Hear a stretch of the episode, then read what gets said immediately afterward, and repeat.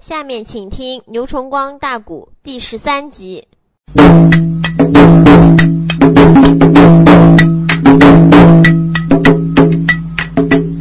神枪内将啊，他在屋里开了个眼，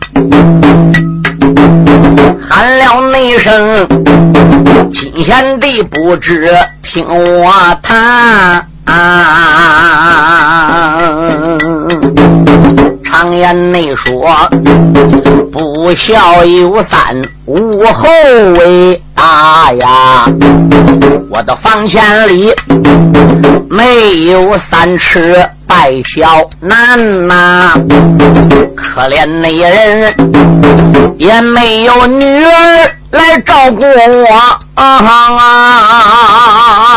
啊啊！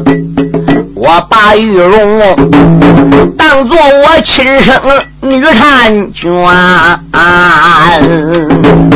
金良祖一听面带笑啊，喊了那声：“老哥哥不知听我谈，想起你来，你在我家好几载。”哎呀，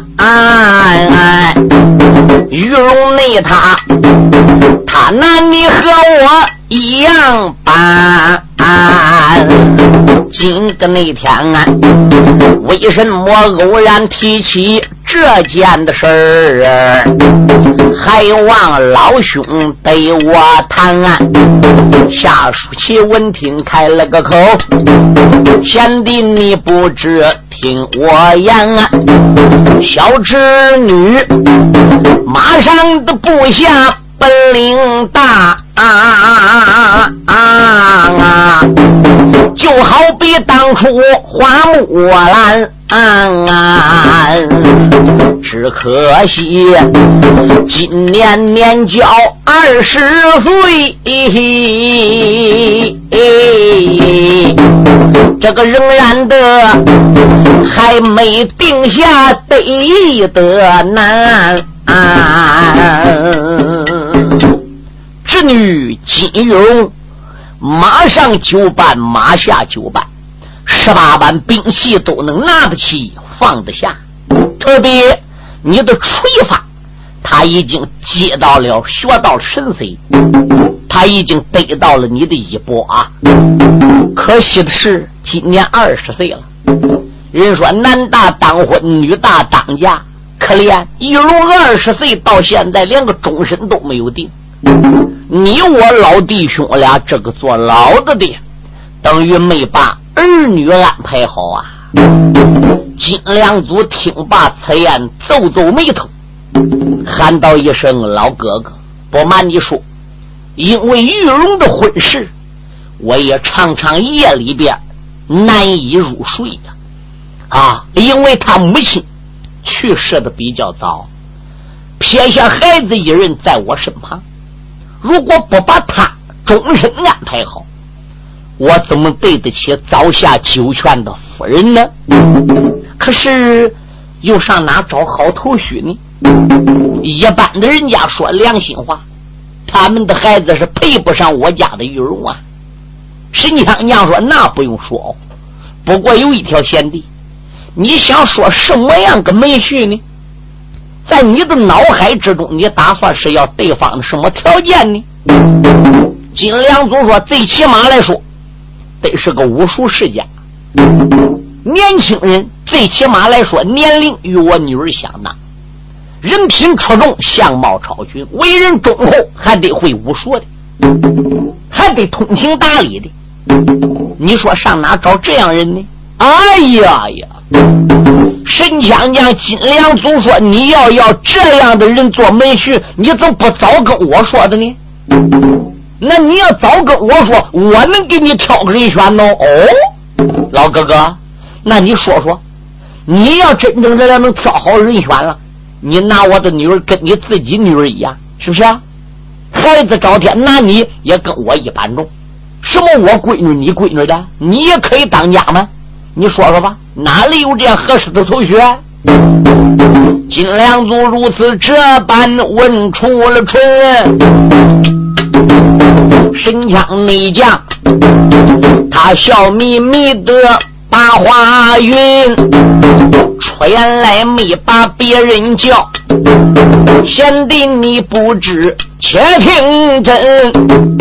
想起你来，我的个徒侄叫杨棍，到江内来，能成一位大将军。尽量内祖这一个杨棍听着了耳，不由为得又把哥哥喊出了春。老哥哥，杨棍到我家里那么长时间，我也察觉这孩子是个大人才，不过他还有不到之处啊。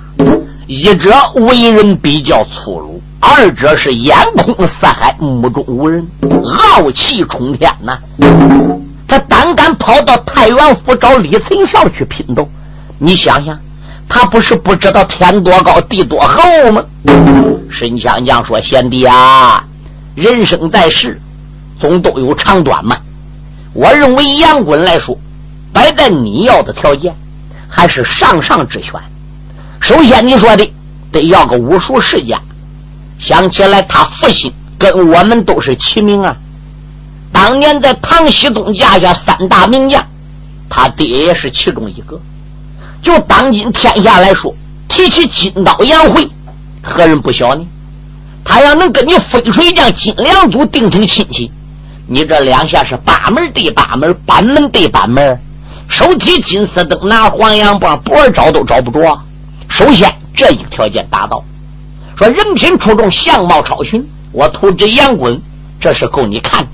人有人，各有各，一张脸白里透红，红里透白，那简直跟个三太子哪吒似的。人说武术，目前已经学会他爹的八八六十四路、九十八反金刀的刀法。我们夏家的一百二十八路北八六合枪也已经学会了。哎，我认为他的武术来说。还是可以的啊！将来我们老弟兄再给他加加工，那遮不掉在中原地界的武林界能成一份子啊！至于说忠厚老实，我不能说杨棍忠厚，我不能说他老实。年轻人嘛，哪有没有傲气的？嗯，年轻人要活得像一条龙，不能活得像一条虫。我认为像杨棍这样脾气还是好的。三脚拍不出个屁来，吃饱饭没有事往东吴山头一蹬，搁拜一楼圆房四口，那哪得好？你说他不知天高地厚啊，敢跑到太原府会战李存孝，我认为好事。天下除了他，有第二个年轻人敢去斗李存孝，敢向十三太保下战书吗？我认为他算英雄，他算豪杰，还有很多不足之处，都与他年龄轻有关。我认为呀，就很不错。嗯，金良祖把头点点，这孩子啊，脾气很倔。如果随着年龄的增长，真正要能逐渐的改变化时，我认为也不错。嗯，那金贤弟，那我们就把玉龙的终身和我徒侄杨棍给定下来，你看怎么样呢？金良祖说：“那既然如此的话，是老哥哥你就当家是了。你又说拿我闺女跟你亲生一样。”何况来说，你在我家里弄长时间，玉荣脾气你是知道的。玉荣拿你也跟我一般重啊，虽不是你亲生闺女，家你也照样可以当。你要认为可以，我看就这样定了，定了，定了。老弟儿俩把他两个人的终身就这样给定了下来。这时候夏淑琪十分高兴，他离开了屋，顶到后边花园。把杨滚还不如喊来了，后花内院带来了公子本姓羊啊，喊了那声啊，小乖乖不知听着无响啊，我为了叫你学到金家的意义，我的不瞒你，定下了牢笼记状啊。啊！我在当中为媒正，叫玉龙儿来跟你杨滚定成双啊！你金背佛刚才在屋中把头点啊啊！我带着你去给你岳父问安康啊！啊！江阳棍听到了中间高了个兴！你看你他眉飞色舞走得狂啊，跟随了设备来得快啊！哎，看了你看，K 蛇也不愿把人躺啊，爷儿俩迈不才把射箭，神枪手这时开了个枪啊！杨棍呐，我在当中为媒正，我的侄女还和你今日配鸳鸯啊！来给你岳父施大礼，赶紧进得桂平阳啊！杨小爷。双膝跌扎跪呀还可以说呀，连有那把岳父也不住蹬出了枪啊！老人家在上，孩儿在下啊啊！孩儿你我给你十里问安康啊！金良祖见此的光景，高了个兴啊！这个。不由得小婿端来小婿长，小婿勉力平身。金良祖看看杨滚的模样，个头那一股的英雄气概，喜的是个活不拢嘴呀！好吧，你们爷俩拉呱，我到后边把这个事啊对玉荣说去。金良祖到后边见到了自己的闺女，说明了情况。哎，这时候金玉荣只是抿着嘴笑，啊，没有回答，但是来讲也没有摇头，也没有点头。那只要他不拒绝，这就代表同意喽。不然话，为什么把个嘴抿着只顾笑？你要知道，这个过去小大姐她害羞，不办现在。他年龄一到十七八岁，他到处插头绪。好，这个时候怎么样？金良祖就说：“玉荣啊，抓紧拌上几个菜，咱居家呀吃个团圆饭。”是。金玉荣办好了几个菜，一家老少四口人都在场啊。又当酒席宴前呢，把这个话给说明了。沈香娘就说了：“金老弟啊，什么事？”玉荣也知道这件事杨棍改口又背负，给你喊为岳父，这个亲戚算定下来了吧？金良祖说笑话，这还不算定下来，怎么算定下来？对，这要定下来就不带反悔的啦。你看你笑话，啥都能反悔，这个亲事还能反悔？那就好。不过有一条，有问题我要请教你喽。金良祖说：“你讲吧。”夏淑琪说：“你这姓金家的飞锤锤法，你还教不教杨棍呢？”哎，好一个下属气，我这才知道上你的当了。下属内心一句的话儿朝外明，金良祖才知道中了他的计牢笼，笑眯眯没把个别人怨，连又把夏淑琴连连怨出了声啊！原来那你为两个孩子终身定，啊目的那是叫杨棍来学我家走线嗷嗷。早知道夏书记你在我家定的个计呀，我就该这门亲事不愿情。陷入内急，杨棍是俺家鬼黑道啊！我不交锤法怎能行嗯啊哈？啊众人闻听哄长笑，一家子四口引雷我灵。从此以后，烟滚天天来学艺，飞水法越耍越越精。神枪那手把盘州枪法也传他，小杨棍白日的昼夜都练功。这件事一放光阴半年过啊，神枪那手啊，这一天 K 社里边又开声啊。半年过去了，啊！神枪手夏书奇说道一声：“金贤弟啊，什么事？男大当婚，女大当嫁。玉荣看看也就二十一岁了啊，杨棍看看呐，也就交到了十八岁了。我看不如干脆呢，把他两个人终身啊给办了就算了。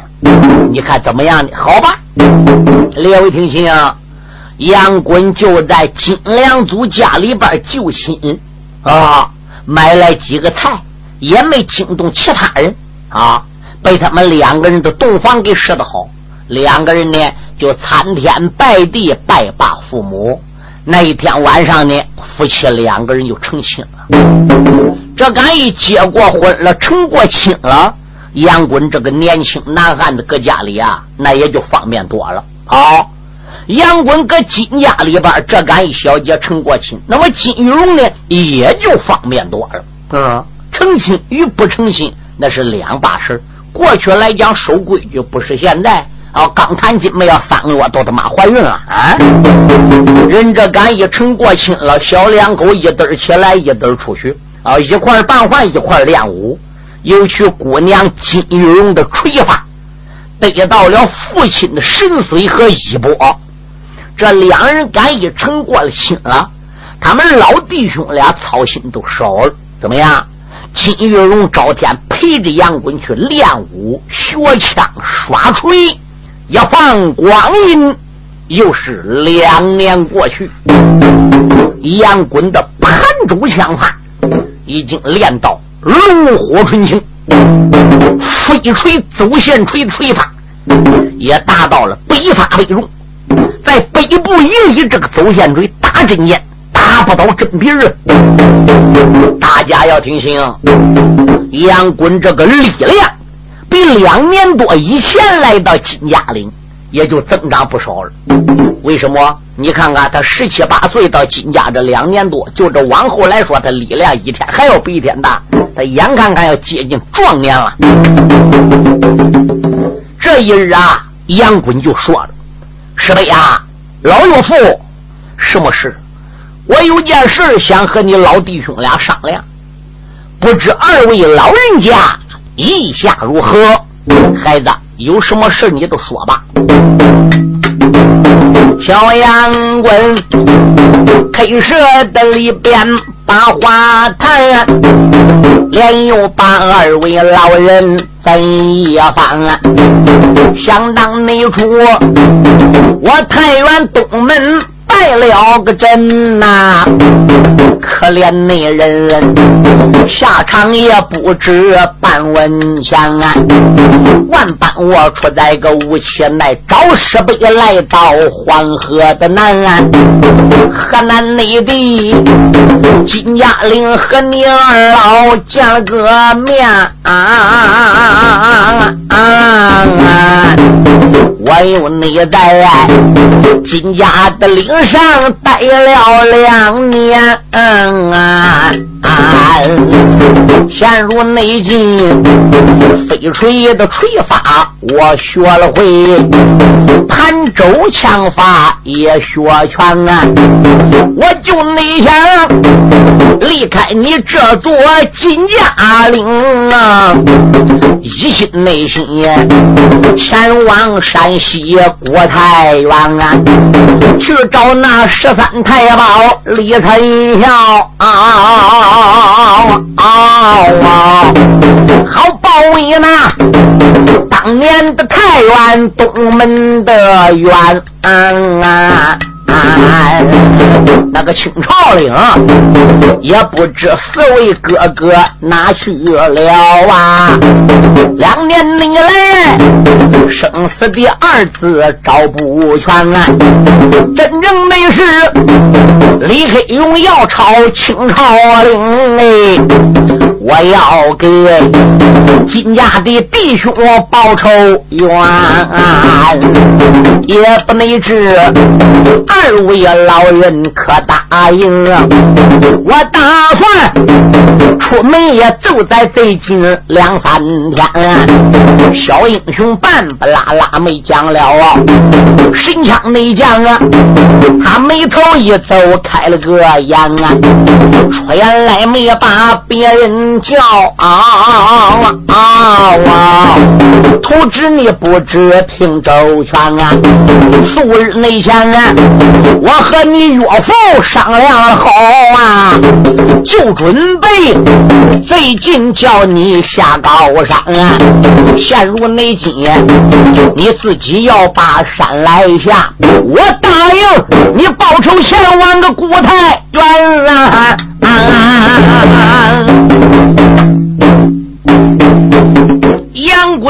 出来要起诉，在最近几天就离开这一座金家岭，赶往太原府二会李存孝报当年太原之仇。他认为老弟兄俩不答应，特别是认为金良祖啊，肯定要把闺女婿留个家。可出了杨棍的意料之外，神枪将下书气说：“杨棍呐，我和你岳父金良祖在几天前，俺都已经商量这件事了。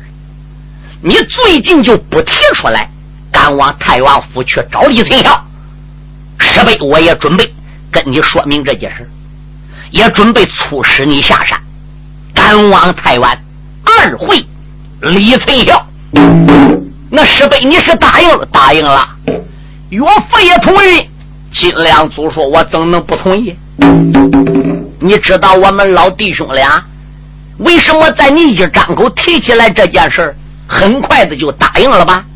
杨棍说：“不知道。”哼，亲一点，近一点，孩子，你记着，世上是火热是火，降咸是盐呐。你打你大师兄高司机家走了之后。你没回老家永宁山，是不是？你没回杨家谷，你师哥高司机当时并不知道。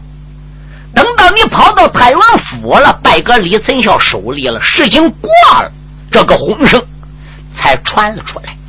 有你师兄向我们老弟兄俩转告此情，那个时候你师辈恨李存孝就恨入骨。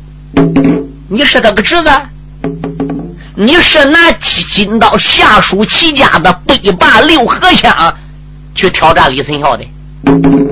你要拿你杨家的刀法去打仗，败个李存孝手了，与下属齐还无关。你是以下属齐家的北霸六合枪去战李存孝，而结果输了，下家的脸上面子往哪搁？何况他个亲胞兄弟老二是你授业恩师。你师哥高司机来到此地，说你师傅死在杨家谷，你领官下地，披麻戴孝水牢盆，你师辈是很感动啊。高司机人武术是学成了，一条枪也打到炉火纯青，他心里早天惦念着你这个杨棍，惦记着你这个小徒侄，现在本领学到这样，有所长进了。他不巴不得你找回颜面吗？你找回了颜面了，这下家也有光彩了。你懂吧？我知道。再者来说，你现在是我金良祖的门婿了。想当年我保唐熙宗，也可以说怎么样，在唐王家下有官职，有名望之人。现在在人世间一提起我金良祖，还没有不知道啊！我的闺女婿败搁李存孝手里吧，我又不想找回来这个颜面吗？现在你是拿着金、夏、杨三大家的绝技去会战李存孝的，我想就有那么百分之八十的把握。当初你父亲跟我们老弟俩都在唐熙宗家下出名，是著名的三大名将。这三大名将的绝技，而并且都叫你学去了。这次太原府二飞李存孝，你要再吃亏，要再战不过李存孝，你也就没有脸面回到金家岭喽。金良内祖如此的这般把话明，何战内长倒叫杨棍。面发红，报完的当兄忙开口，岳父连连喊几声：“你老人赶紧快把宽心放啊！孩儿你我哎。”二回陈孝定成功，这一那会儿打不过十三的太保李存孝啊，我绝不会不回金家大山岭。小杨棍如此的这般朝下人，金良祖说：“你找玉荣桥上营。”嗯啊！我们老弟兄俩答应了，玉龙还不知答不答应。你现在趁着没走，就上后边啊，跟玉龙好好的商量啊。如果他要能答应了，就很好；不答应，你要好好做他的思想工作，明白吧？知道了，那岳父我去了，是呗？嗯。老弟兄俩看看杨滚走后的背影，把头点点，是十分高兴。没多会儿，杨滚打后边跟玉龙就一起来了。夫妻俩给老弟兄俩施过礼之后，玉荣说：“爹，你答应叫杨滚赶往太原去二会李存孝了。嗯，你的师伯也已经答应了。我们老弟兄俩考虑再三。”此次杨棍再去会战李存孝，有个百分之八十的把握。爹，既然你们老弟兄俩都已经答应了，你还叫杨公子上后边找我商量啥的？家有千口，主在一人，俺年轻人能当你老人家的家吗？想起来你的闺女婿败在个李存孝手，你都想找回面子；我的丈夫在个人手里，我又不想找回颜面吗？那女儿你是答应喽，爹，孩儿我答应了。有一条，我想陪着杨将军一块去。玉荣，你是个女流之辈，宽道之家，你不可跟杨滚一起去。可是他人单势孤，晋王离开，拥有十三家太保，兵多将广，他一个人赶往太原，连个压阵的都没有。我不跟去，怎么怎么怎么能好呢？哈哈哈哈哈哈！沈江江下属气说：“蓉儿，这个你就放心吧，我们老弟兄俩自有安排。杨官，过罢几天你就要动身了，和玉荣啊上后边拉呱去吧。哪怕有时间，就是切磋一下武术也是好的。不过有一天啊，我们老弟兄俩还要商量你离开金家岭之后的计划。你去会战李存孝。”必须得按照我们的计划来，否则你还得失败。那既然如此，我就去了。小夫妻俩走了不谈。再说金良祖跟神枪娘下属棋，老弟兄俩就在一起参悟。杨棍走后，哎，如何会战李存孝等等的一些情况。老弟兄俩商量来商量去，商量了一两天，最后终于把个方案拿了出来，计划定好了。在第三天的上午，把杨衮呐就给喊来了。一家四口在吃早饭的时候，神枪将夏淑琪就说：“杨衮呐，什么事？现在我提出来问题，你呀。”要给我正确的回答，要能回答上来我这问题呢就回答，要不回答上来我这问题呢，那这个问题还必须得解决，不给解决了这个问题，你还不能往台湾。杨棍说道一声：“师伯，你问吧。”好，当年你上太原府去挑战李存孝，据你自己所说，还带两千五百兵去压阵吧？是的，还有得了卢家弟兄四个人给你助威吧？金银铜铁四姑娘吗？卢世杰、卢世英、卢世杰、卢世恒吗？是的。我再来问你，今天你离开金家岭，再上太原府去挑战李存孝，找不到金银铜铁四姑娘喽？杨棍说找不着了，也没有两千五百兵给你压阵喽？找不到了。哦。李克用是唐昭宗的皇叔，李存孝这十三太保跟唐昭宗等于是弟兄。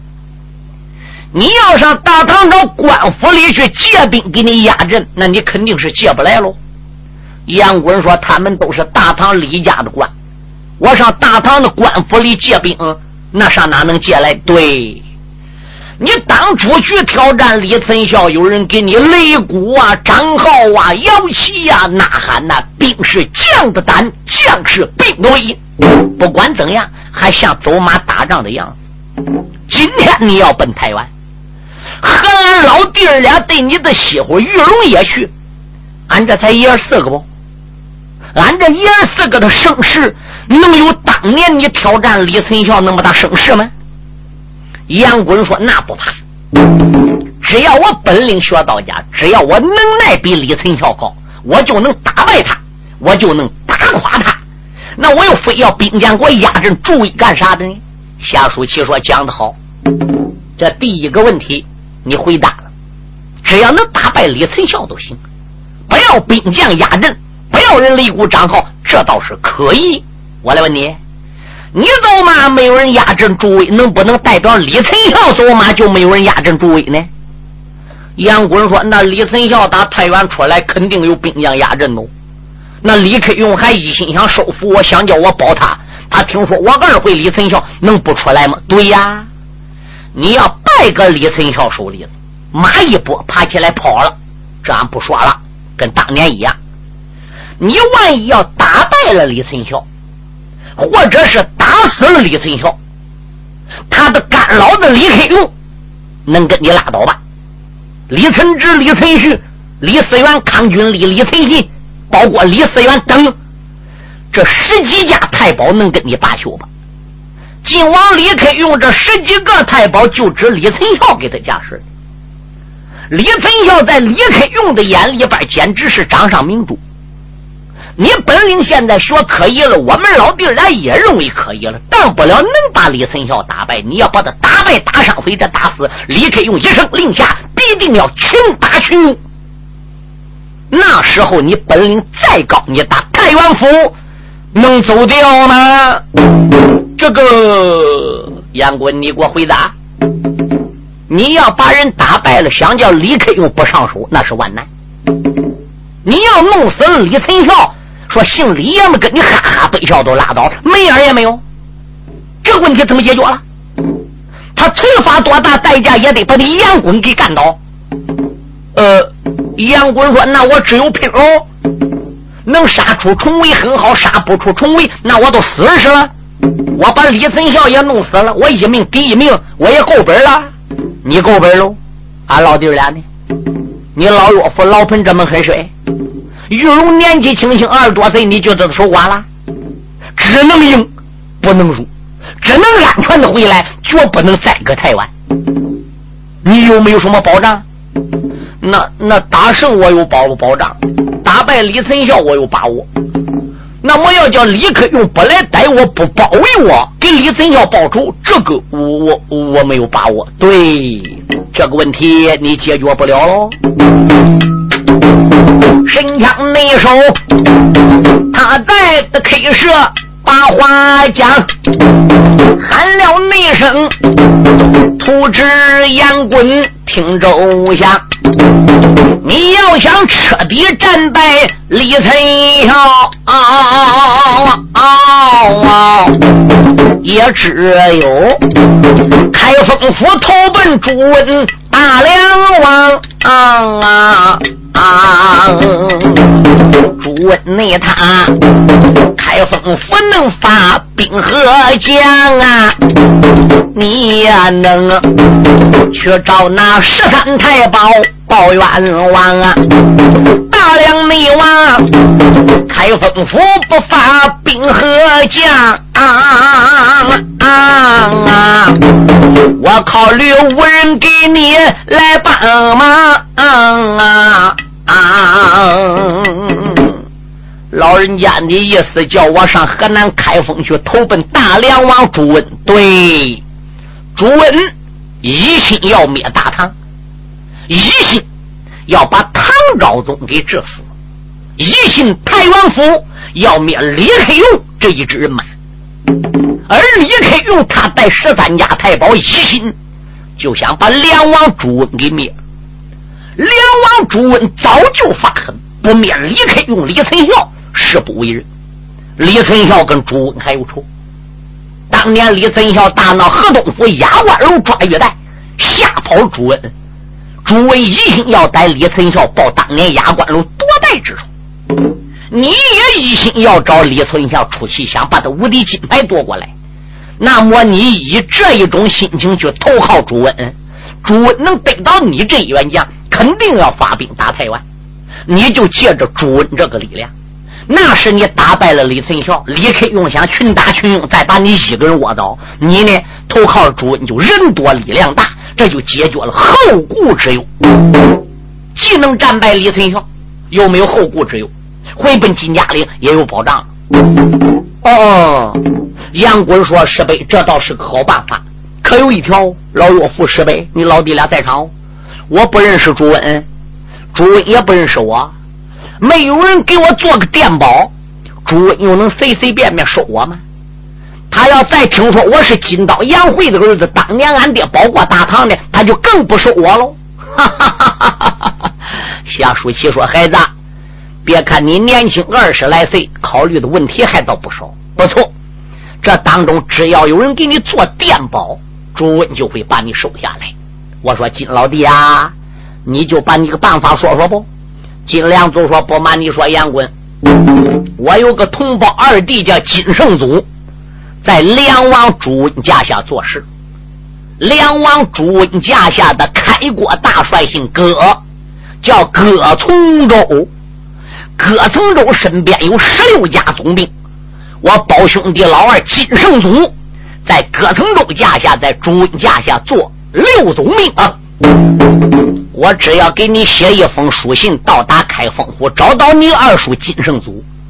他以六路总兵的身份把你带上殿见朱文，朱文必然要把你收下来。哎呀，二叔也在开封，对他就是保朱文的。有你二叔给你做担保，还有什么说呢？杨棍说：“这倒是好办法。”哎，神枪手说：“好办法可是好办法。我们老弟兄俩商量了一宿二日，也能给你写信，也能叫你找你二叔。”要想投朱温去找李存孝报仇，必须得答应我们三个条件。三个条件答应了，这才能叫你去；不答应三个条件，不能让你去。老人家，你说吧，只要有理，只要是您叫我办的，我就一定按照你老人家要求办好。第一，到了河南开封府，绝对不许怎么样。贪恋朱温给你的荣华富贵，不要贪恋朱温他在开封府对你的皇家诸子之贵。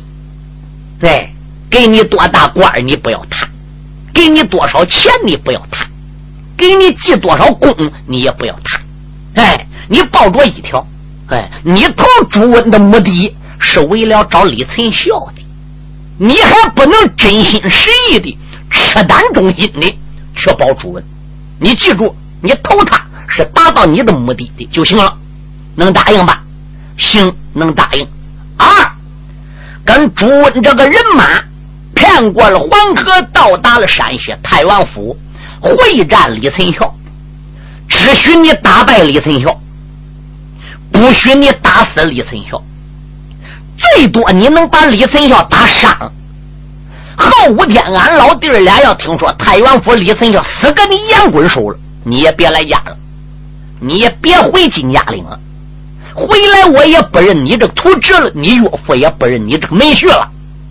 哎，只许打败，最多打伤，死了那都是你事儿杨滚说：“我答应。”第三件事，你跟朱温人马的目的是找李存孝索取无敌牌，把他打败，压压他威风。只要把李存孝打败了，你远走高飞，你回来金家岭，你走你的。朱温在太原府继续作战，灭了李克用，不许你帮着李克用来打朱温。朱温在太原府要打了败仗，李克用领人马要灭朱温了，更不许你帮朱温去打李克用。李克用灭朱也罢，朱温灭李克用也罢，双方都不许你插手，不许你向任何一方。杨公说：“我答应，不过有一条了，岳父，我的师辈，孩儿还没走之前，你老人家就把一切一切等等，嘱托不带嘱托的，安排不带安排的。我不知道你老人家问我要这三个条件是啥意思啊？嗯，一不许我赤胆忠心，真心实意保主文。为什么你不让我保主文？二，我跟李存孝有仇，当年被他走马河血，我得家把他拿死了，那就是好事。能把他治倒了，我就搁天下有名。为什么你只叫我把他打败，顶多给打伤，万万不可把他治死？你跟他有什么交情？他是我仇人，你为什么不让我把他治死呢？这个原因你也得讲出来。哎，李克用灭梁，你不让我帮；梁王朱灭李克用，你也不要我帮。那你为什么又不叫我帮着这双方呢？神枪手夏书期闻听此言，叹了一口气，喊道一声：“徒侄啊，我不瞒你说，梁王朱温在河南开封府双旗招兵，说一句良心话，他不算明君，因此不许你真心实意报他。”你爹也说过，你也说过，我们老弟儿俩当初也说过，天下不出明君，绝对不能出山保主。既然我一句话，包总跟你说全了，朱温不能算明君，你哪能真心实意保他呢？